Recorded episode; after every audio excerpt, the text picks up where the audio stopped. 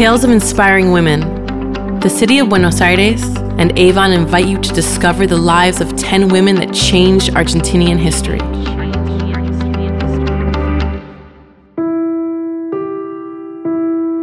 Olga Cossettini, an Argentinian teacher who fought all of her life to transforming education. She created Escuela Serena, Serene School, a project that challenged the traditional way of teaching.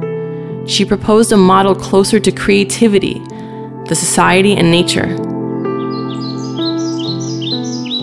A bird sings on the top of the tree while the wind blows the leaves. The grass is wet and it's fragrance in the air.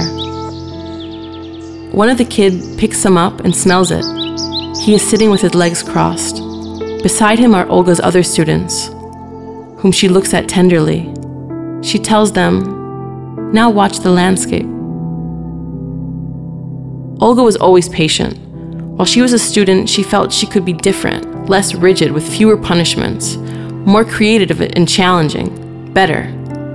But there were still some years to go by before she could do anything about it.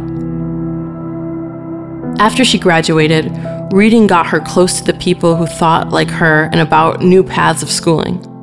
There were people who also felt the need of changing something. When she became the head of a school in the province of Santa Fe, she felt the need to put her ideas to the test, to break the rules, and to make an experiment. With the help of her sister, Leticia, she carried out the model of Escuela Viva, or Escuela Serena, a live school or serene school. Little by little, she took games to school so kids could learn in a more inclusive and playful way. In one of her classes, she observed that one of the students was drawing deeply immersed in the task, while a girl who couldn't yet draw very well painted over the boy's drawings. Olga watched them collaborate, create like never before, and learn without limitations. Olga helped to emphasize with one another, to work as a team, to bring the artists out of them and to connect with nature as well.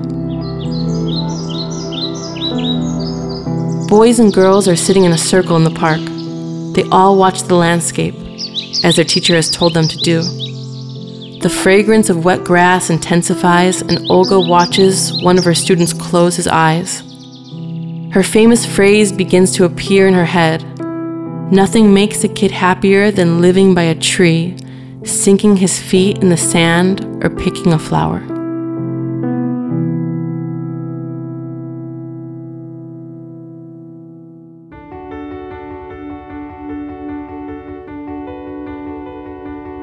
Tales of inspiring women, tales that connect us.